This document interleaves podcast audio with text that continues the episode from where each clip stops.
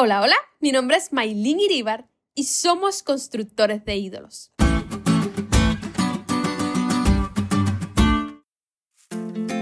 Idolatría. ¿Qué te viene a la mente cuando escuchas esa palabra? Nací y he pasado toda mi vida en Guanabacoa, un municipio ubicado al este de La Habana, en Cuba, conocido nada más y nada menos como la capital de la santería cubana. Así que es muy común ver casas llenas de ídolos santos, como le llaman, escuchar los tambores de sus fiestas en una esquina. Y en fin, no te sigo contando porque siento que si te invito ahora a mi casa no vas a querer pasar por aquí por Guanabacoa. Generalmente pensamos en la idolatría como un antiguo problema de personas que se inclinan ante estatuas y no lo vemos como algo relevante para nosotros. Pero la realidad es que cuando se trata de la idolatría, los seres humanos somos infinitamente creativos. Como dijo Juan Calvino, el corazón del hombre es una fábrica perpetua de ídolos. Denos la oportunidad y vamos a sustituir a Dios con todos y cada objeto, persona ideal o sueño. Somos constructores de ídolos.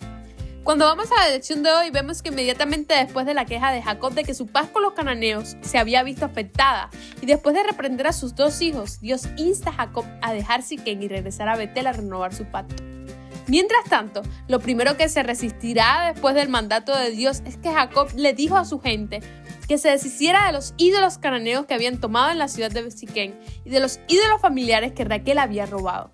Estos ídolos se habían conservado y probablemente se les adoraba a pesar del compromiso de Jacob con Dios.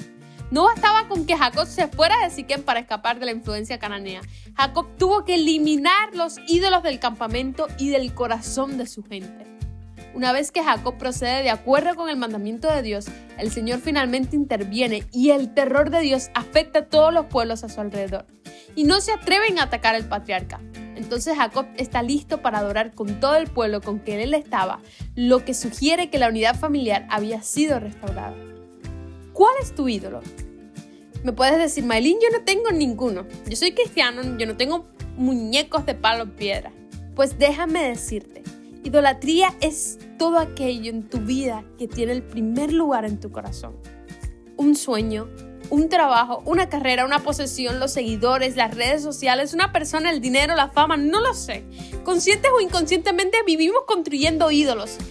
Pues ha llegado el momento de no conformarnos a este mundo, de como Jacob quitar los ídolos que ocupan nuestro corazón, levantar un altar en nuestra vida y decir, examíname, oh Dios.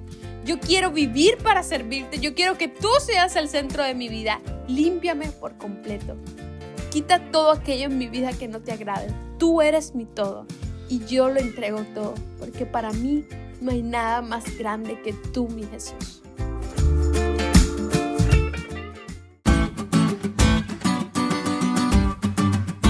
¿Te diste cuenta de lo cool que estuvo la lección hoy? No te olvides de estudiarla y compartir este podcast con todos tus amigos. Es todo por hoy, pero mañana tendremos otra oportunidad de estudiar juntos.